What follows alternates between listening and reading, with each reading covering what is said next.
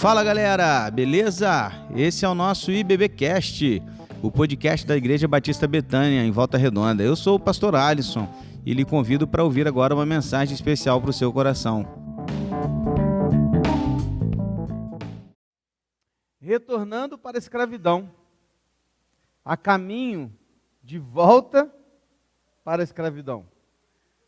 Abra sua Bíblia em 2 Reis, capítulo 21.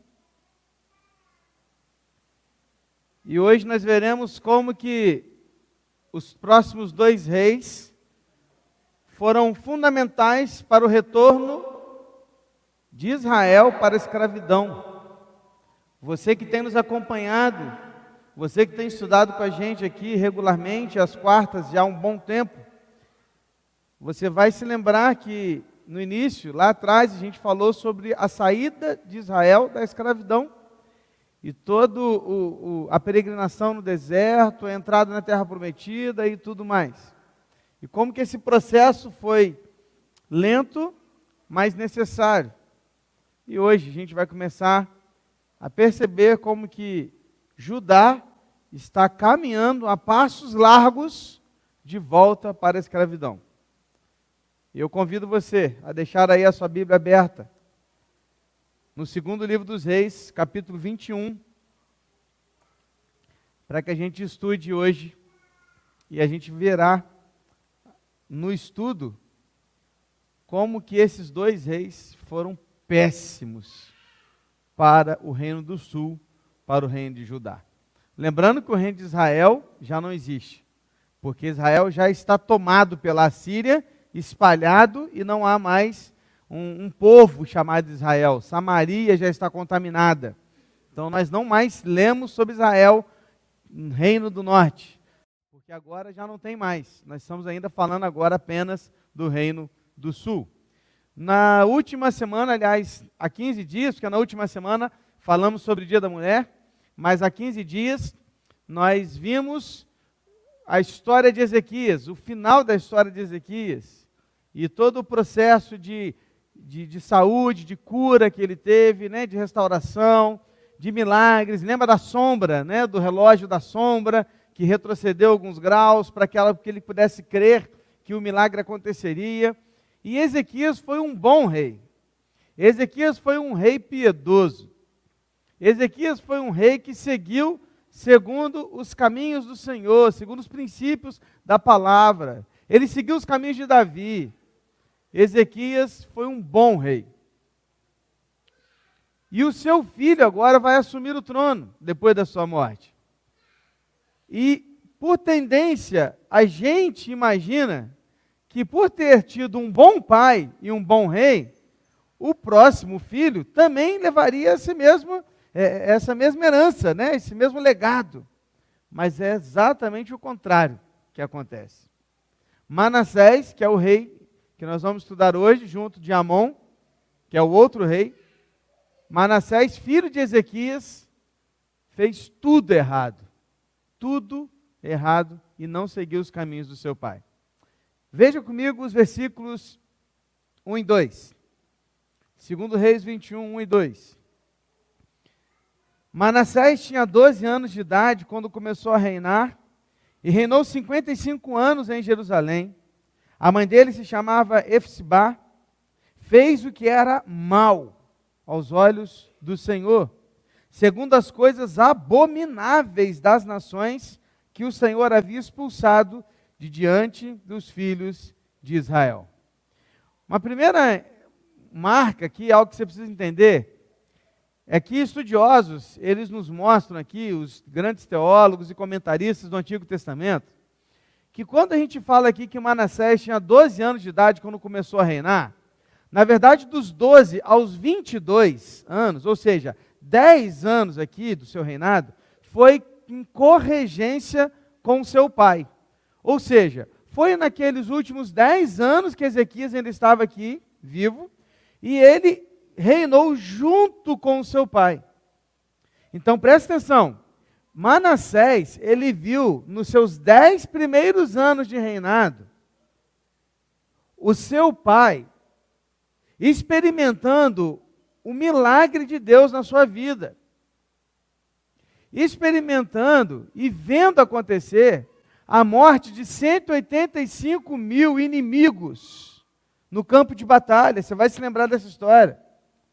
Ele viu a sombra do relógio do sol retroceder. Ou seja, Manassés, ele não apenas ouviu e viu seu pai vivendo uma vida de relacionamento profundo com Deus, ele viu os milagres sendo é, é, é, acontecendo no meio do povo, no meio do seu pai, entre o seu pai. Queridos, é muito ruim a gente ler aqui o texto e perceber que mesmo Manassés tendo visto tudo isso, a Bíblia diz no versículo 2 que ele fez o que era mal aos olhos do Senhor. E o texto diz que ele reinou por 55 anos. Eu não sei você, mas às vezes isso aqui mexe comigo. E aí eu estou tentando olhar tanto para o texto, para o passado, quanto para o presente. Porque eu sou assim, é, enfim. Eu tento fazer o melhor, eu tento caminhar da melhor maneira junto à igreja e junto ao reino de Deus. E por vezes, eu fico me perguntando assim, Senhor, por que, que aquele fulano, cicrano, beltrano, nitidamente, descaradamente, estão enganando o povo, estão roubando o povo, estão levando multidões a, a uma teologia que é antibíblica, que não condiz com a verdade, que não condiz com o evangelho. E esses caras estão prosperando, Senhor. Crescendo, são verdadeiros impérios. Essa semana conversava com uma pessoa que, que estava, frequ... foi frequentando, mas foi a, a uma igreja dessas grandonas, um império desses aí, fora do Brasil. E ele procurando uma igreja para caminhar, foi numa dessas, brasileira. Chegando lá, ele respondeu para mim no áudio, falou, pastor, eles têm um louvor lindo, maravilhoso, mas não tem palavra, não tem pregação. A pregação é pedir dinheiro e arrecadar pessoas para dentro da igreja. E aí, queridos, eu, eu fico assim, às vezes assim, oh, por que, Senhor? Tira eles. Revela. A gente tentando fazer o negócio certinho. Perfeito não, porque ninguém é. Né? E aí Deus também dá umas patadas na gente, fala assim, mas quem disse que você é o cara, né? Você não é ninguém também não, você também tem muitos erros. E temos mesmo. Mas aí algumas respostas surgem. Sabe por que, que continuam tendo assim pessoas desse jeito? Porque o povo gosta. O povo gosta, irmãos. O povo se interessa por ouvir sobre bênçãos, sobre ganhos, sobre cura, sobre enriquecimento. O povo gosta, irmãos. Você acha que um povo vai se reunir para ouvir a palavra de domingo de manhã, como a gente ouviu aqui de Malaquias? O texto falando assim, é melhor fechar a porta do que vocês fazerem o que vocês estão fazendo. Você acha que o povo vai atrás disso, irmãos? Estou até impressionado de vocês estarem aqui hoje. Porque ouvir palavras duras assim, a gente não quer não, irmãos. O povo quer líderes que massageiam o seu ego, que falam coisas que ele quer ouvir, que levantam o astral, como se houvesse astral, né?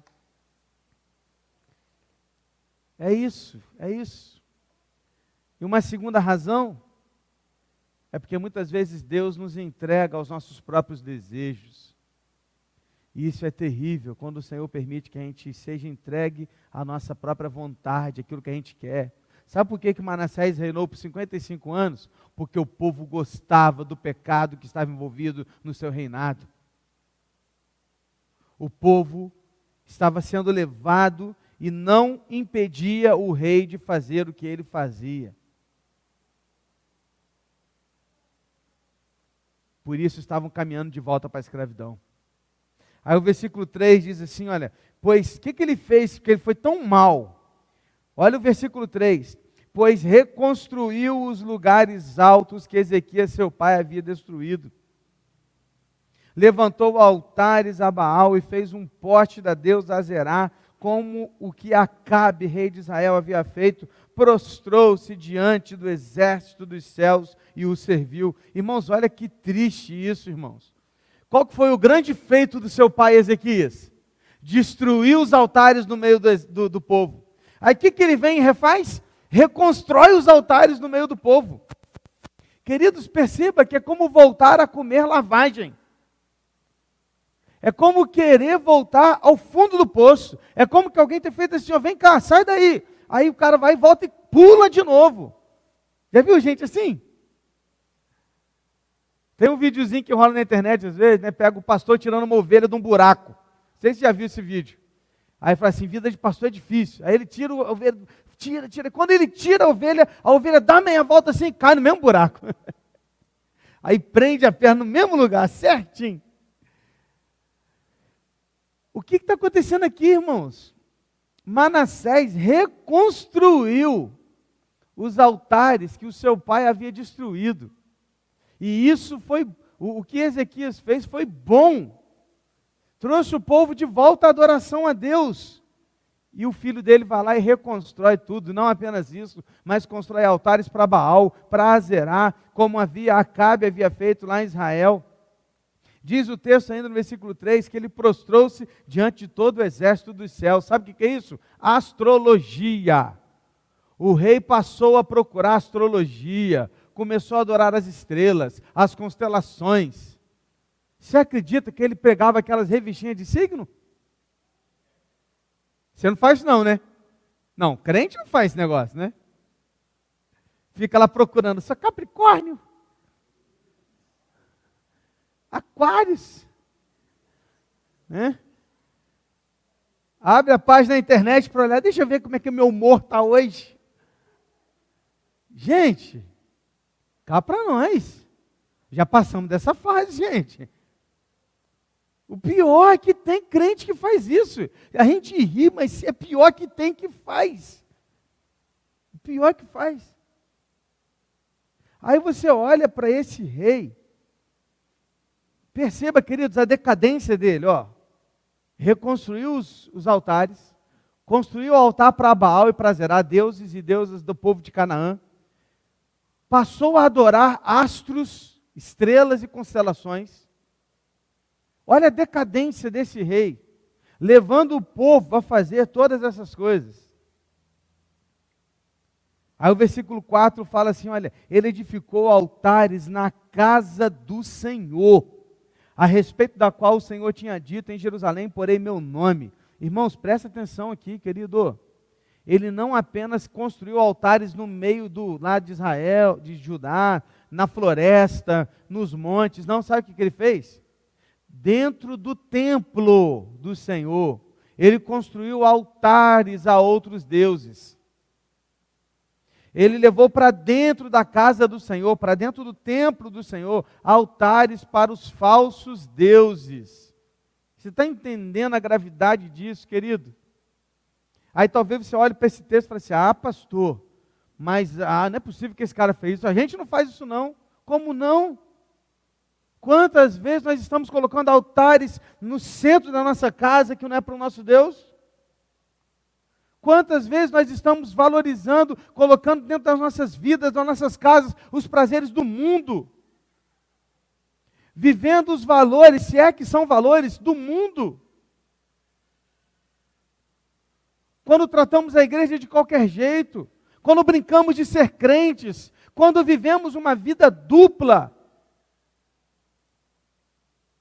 Queridos,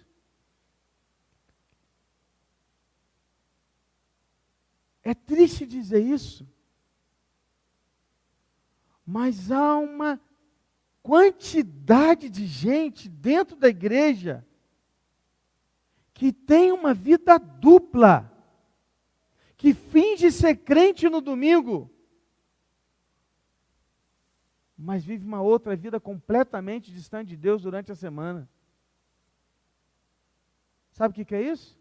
é construir um altar a outros deuses dentro da casa do Senhor. Porque você precisa entender o que a gente falou domingo de manhã. Quem veio domingo de manhã aqui, ouviu de Malaquias, quem estudou, uma palavra forte, dura. Quem não veio e quem não está vindo no culto da manhã está perdendo, porque além da escola bíblica dominical ser uma bênção nas nossas vidas, as pregações de domingo de manhã são em Malaquias não estão sendo gravadas. E nós interpretamos aqui o texto de Malaquias à luz não apenas do Antigo Testamento, mas à luz do Novo Testamento. E entendemos que a palavra direcionada aos sacerdotes era destinada a quem? A todos nós. Então, quando eu interpreto esse texto aqui, eu não posso interpretar o texto apenas à luz do Antigo Testamento, mas à luz de toda a Bíblia. E aí, ao interpretar o texto à casa do Senhor, eu preciso entender o seguinte: que naquele tempo a casa do Senhor era o templo, sim, construído por Salomão até então. Mas hoje a casa do Senhor somos nós. É aqui, ó. Então, quando eu olho para o texto de uma forma geral, mais abrangente, interpretando o texto à luz de Cristo, eu leio isso aqui e digo para você quantas vezes nós estamos cultuando a outros deuses que não o nosso próprio Deus, construindo altares, altares em nossos corações.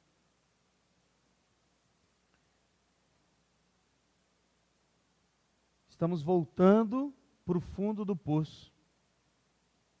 Aí o texto continua, irmãos, porque eu quero ler hoje versículo aqui, um atrás do outro com você, estudando aqui termo a termo. O pior ainda está chegando. Ó, olha a decadência, hein? Está vendo? Está tá piorando. Olha o versículo 5.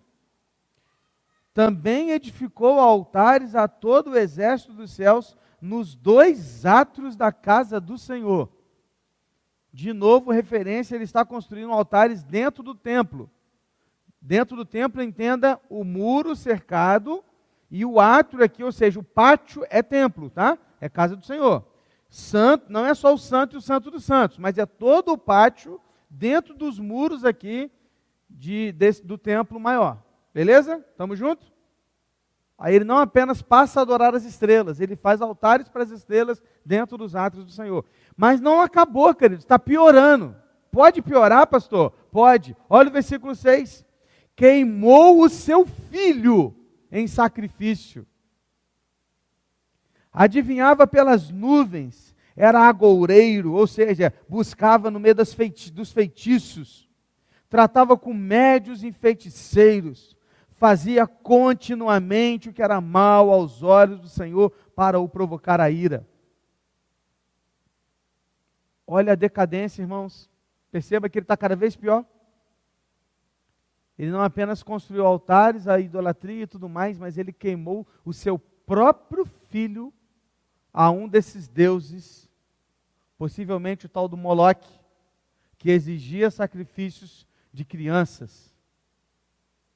E o rei de Judá, que deveria servir ao Deus dos deuses, Senhor dos senhores, Criador dos céus e da terra, que abominava e abomina até hoje qualquer tipo de sacrifício humano, ele estava sacrificando seu próprio filho, queimou seu próprio filho. Pastor, que coisa terrível. Terrível assim quando você apoia uma pauta pro aborto. Também é terrível. Porque quando o aborto acontece, é um sacrifício humano acontecendo. É uma criança indefesa sendo assassinada por causa de muitas vezes, muitas vezes, uma vaidade e um desejo do coração.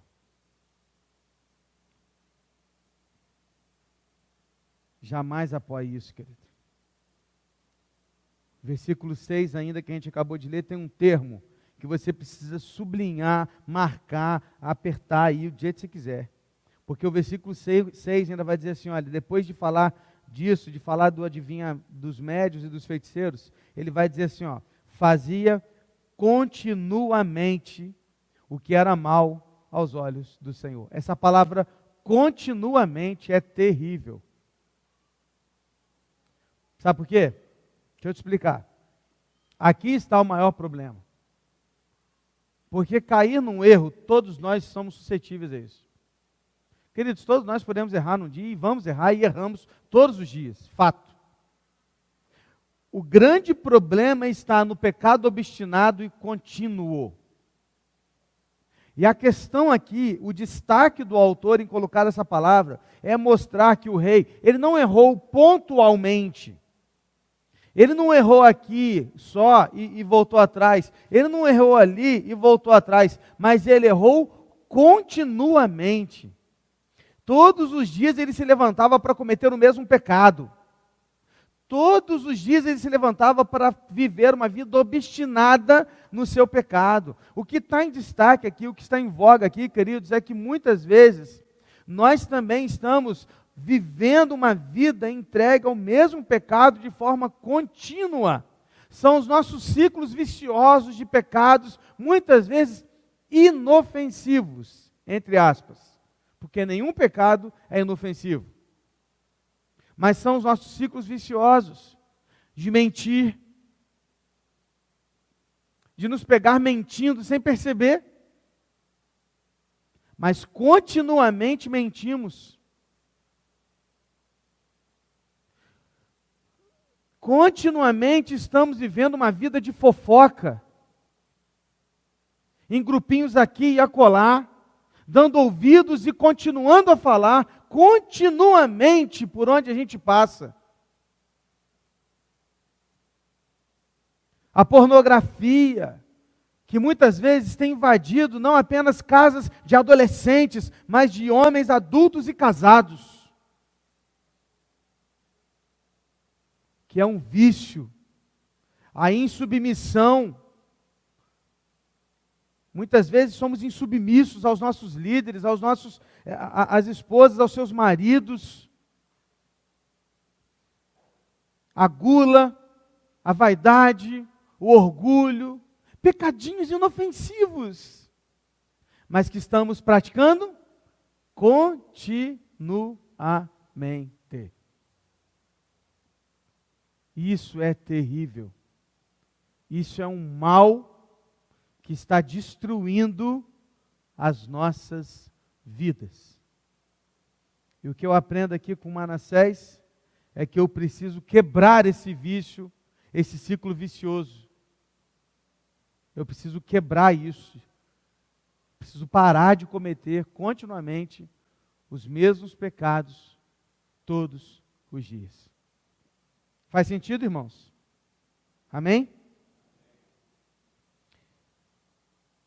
E ele continua fazendo coisas erradas. O versículo 7 diz que ele também pegou a imagem de escultura da deusa Zerá que ele tinha feito a colocou no templo, a respeito da qual o Senhor tinha dito a Davi e a seu filho Salomão. O que, que Deus disse a Davi e a seu filho Salomão?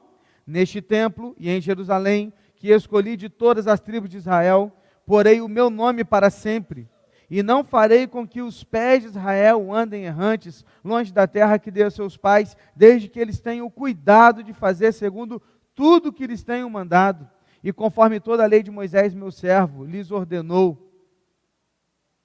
Eles, porém, não ouviram.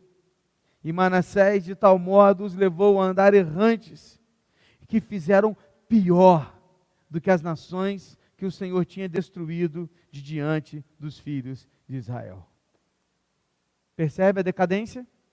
Manassés reconstrói altares, cria novos altares, traz para dentro do templo do Senhor, sacrifica seu próprio filho, continuamente comete os mesmos pecados e agora traz o poste da deusa Zerá para dentro, dentro do templo. Agora sim, é no santo lugar.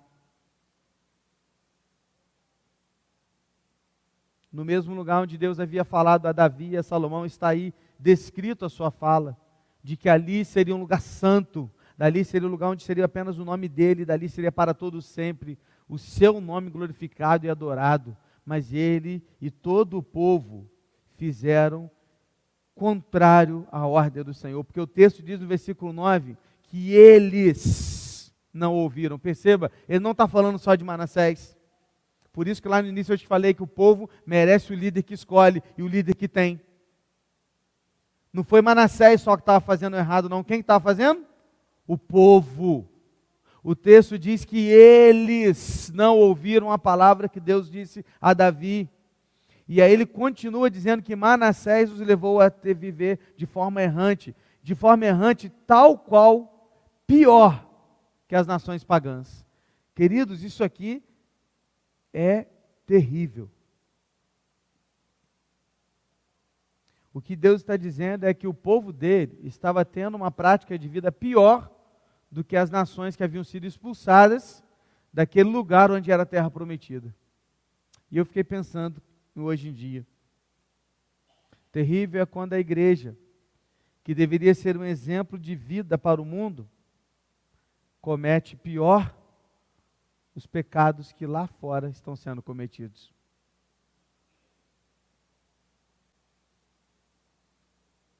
Quanto de, nós deveríamos ser os exemplos, enquanto que nós deveríamos ser as cartas lidas, enquanto que nós deveríamos ser as Bíblias lidas. Sabe o que acontece? as pessoas olham muitas vezes para a igreja e falam assim: ah, para viver uma vida igual aqueles lá, eu prefiro continuar onde eu estou.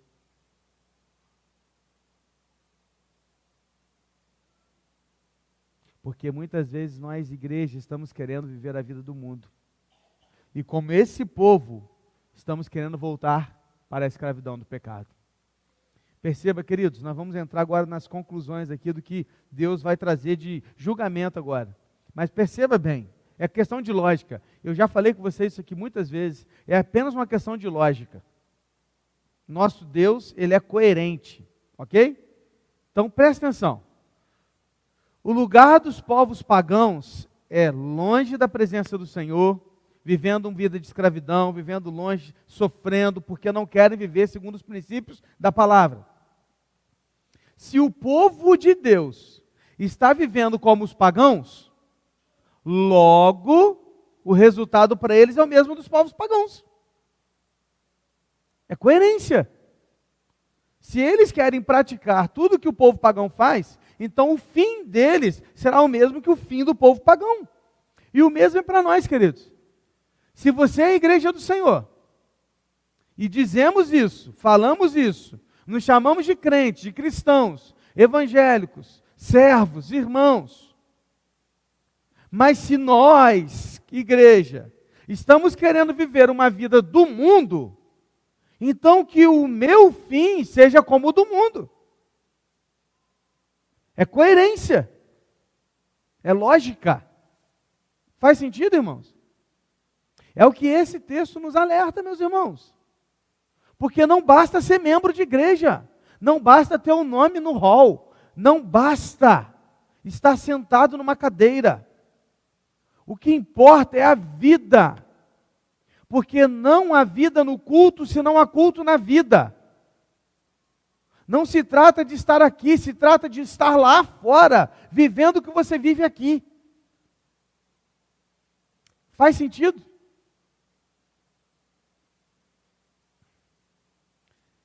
Aí o texto continua, versículo 10. Aí Deus começa a aplicar agora o julgamento e ele descreve o julgamento. Versículo 10: Então o Senhor falou por meio dos seus servos, os profetas, dizendo: Quais servos, pastor? A Bíblia não, não diz.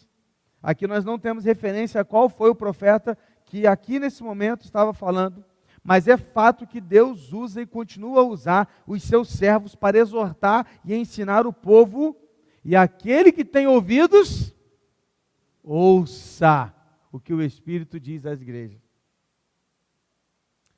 Deus continua a usar os seus servos para exortar e ensinar o seu povo. Aprende quem quer.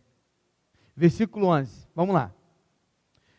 Aí olha o que foi a palavra de Deus através dos seus servos aquele homem Manassés ao povo de Judá. Visto que Manassés, rei de Judá, cometeu estas abominações, fazendo pior do que tudo que os amorreus fizeram antes dele, Presta atenção, irmãos. Ele não falou assim, fazendo pior do que todos os outros reis de Judá, não. Ele está fazendo pior do que o povo pagão. Olha isso. Aí o texto continua, versículo 11. E também levou Judá a pecar com os ídolos dele. Assim diz o Senhor Deus de Israel. O que ele diz? Primeiro, eis que trarei uma desgraça tão grande sobre Jerusalém e Judá, que todo aquele que ouvir a respeito dela ficará com os dois ouvidos tinindo. Para aqui.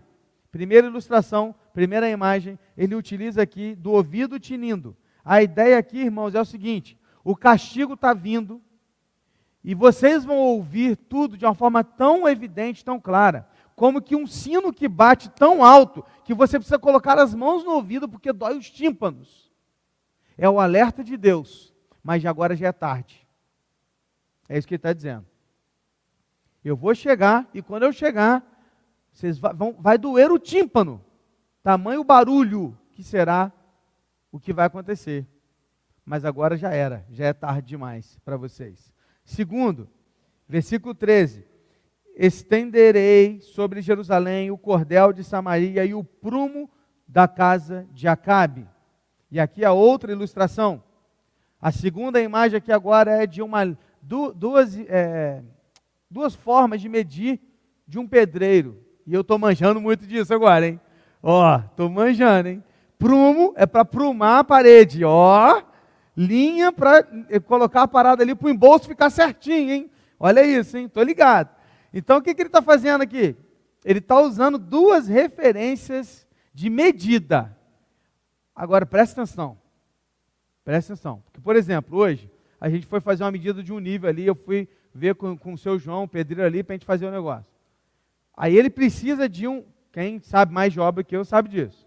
Como é que você tira o nível? Você busca um lugar que já está pronto, e você vai até um outro lugar onde você quer colocar no mesmo nível que aquele. Está comigo? Então tem um padrão, certo?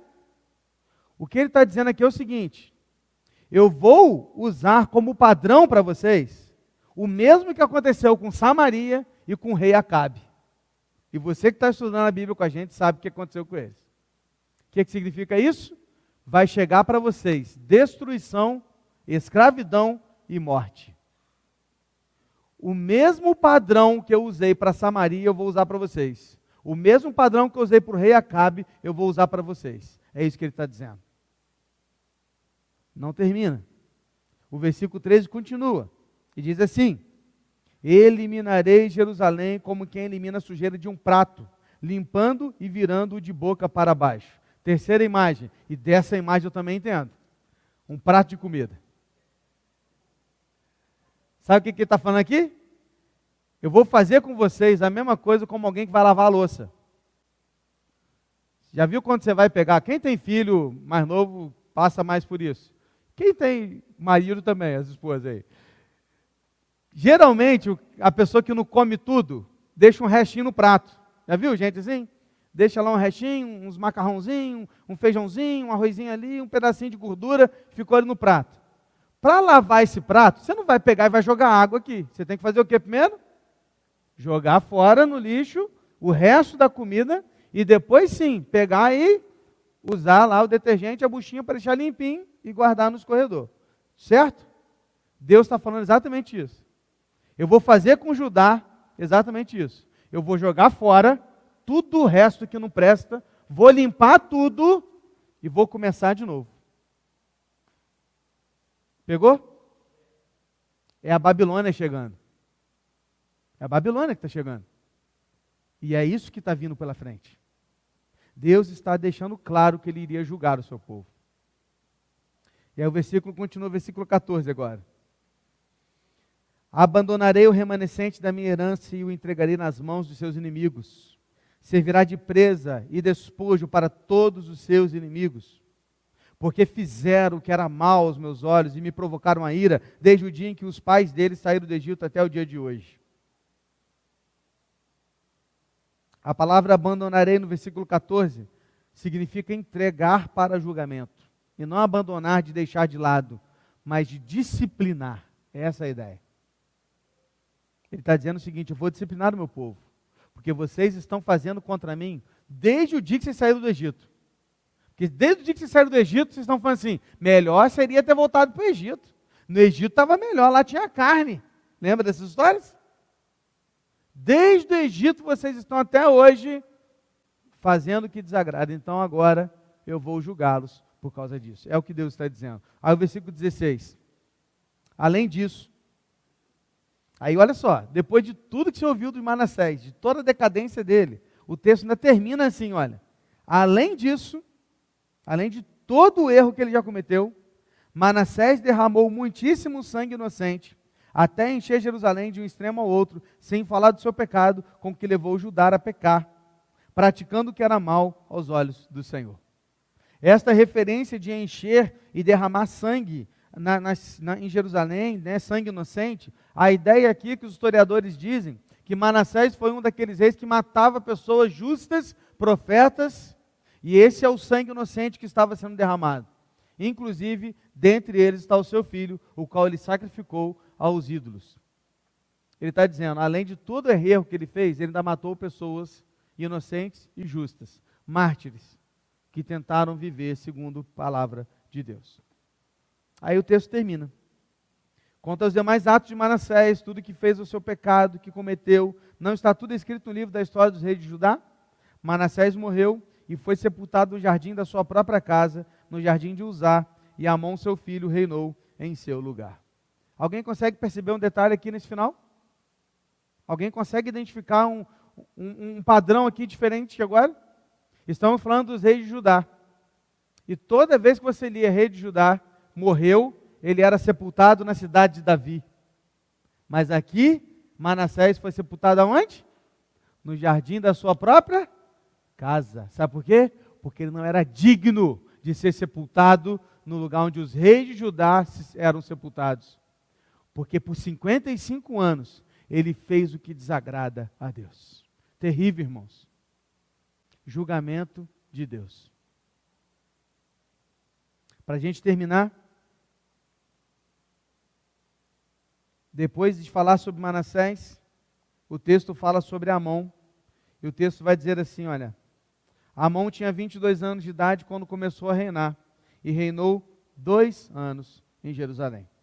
A mãe dele se chamava Mesur Lemete, e era filha de Harus, de Jotbá, e Amon fez o que era mal aos olhos do Senhor, como Manassés, seu pai, havia feito. Andou em todo o caminho que o pai dele tinha andado, serviu os ídolos a que o pai dele havia servido e os adorou. Assim, ele abandonou o Senhor, Deus dos seus pais, e não andou no caminho do Senhor. Os servos do rei Amon conspiraram contra ele e o mataram em sua própria casa.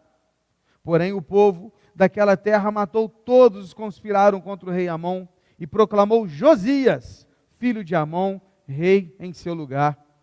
Quanto aos demais atos de Amon e a tudo o que fez, não está tudo escrito no livro da história dos reis de Judá? Amon foi sepultado em seu túmulo, no jardim de Uzá, e Josias, seu filho, reinou em seu lugar. Para terminar, Amon, filho de Manassés, copiou tudo o pai e fez tudo também que desagrada a Deus. A diferença é que o seu pai reinou por 55 anos e ele reinou apenas dois anos, porque conspiraram contra ele e tiraram a sua vida. Judá, com ainda um pingo de honra, caçaram os, os, os assassinos do rei, também os eliminaram e agora fizeram do filho de Amon o novo rei, para seguir a linhagem de Davi. E o filho de Amon se chama Josias. Esse mesmo, aquele que você está pensando, lembrando, que começou a reinar com. Achei que você ia falar um coro assim, oito anos de idade, né? Todo mundo junto. Exatamente esse. Que começou a reinar com oito anos e vai fazer. Será? Não perca os próximos capítulos. Amon também não foi sepultado na cidade de Davi, foi sepultado com seu pai Manassés no jardim da sua casa, porque tanto Manassés quanto Amon não eram dignos de serem sepultados na terra dos reis de Judá. E assim aconteceu a decadência para o retorno à escravidão. Josias vai assumir, vai ser até um bom rei, mas isso não vai tirar o julgamento de Deus, o juízo de Deus sobre Judá e sobre Jerusalém. E nós já estamos chegando ao final desse tempo, hein? Está acabando. Depois de Josias tem mais um rei. E a gente vai chegar na Babilônia. E você vai perceber como que esse julgamento vai chegar e tudo que vai acontecer. A questão é, finalizando, não volte para o fundo do poço. Não volte comer a lavagem que um dia Deus te tirou e te colocou para comer a sua mesa. Não volte a cometer pecados continuamente que vão apenas te levar para a morte e a desgraça, tal qual levou Manassés e Amon a ponto de não serem dignos de serem sepultados com os reis de Judá, mas serem colocados numa sepultura separada, porque não estavam aptos para serem colocados com aqueles que, teoricamente, serviram bem ao Senhor dos Senhores. Manassés e Amon foram os piores reis de Judá. Tão maus que eles foram piores que os pagãos. Feche seus olhos. Vamos orar? Senhor, permita-nos essa noite aprender com os erros de Manassés e de Amon, para que não cometamos os mesmos. E não entremos numa decadência tamanha a ponto de voltar ao fundo do poço ou de voltar a comer a comida de escravidão. Quando antes éramos escravos do pecado, mas não mais agora. Quando em Cristo fomos encontrados e lavados pelo seu sangue. E agora podemos dizer não ao pecado. Podemos quebrar os ciclos viciosos da nossa vida podemos optar por servir ao Senhor e não mais servir ao mundo, porque agora temos vida, quando antes estávamos mortos nos nossos delitos e pecados, mas agora sim, com vida, nós podemos escolher o Senhor. E perdoa-nos, porque tantas vezes escolhemos de novo o pecado.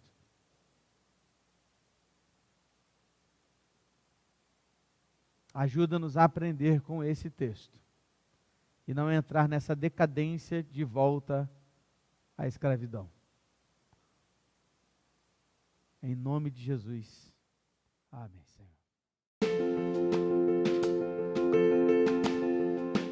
E esse foi o nosso podcast de hoje. Siga nossa igreja nas redes sociais e compartilhe também esse podcast com mais pessoas. Venha nos fazer uma visita na Rua Manuel Bandeira, número 53, São Luís, Volta Redonda, Rio de Janeiro.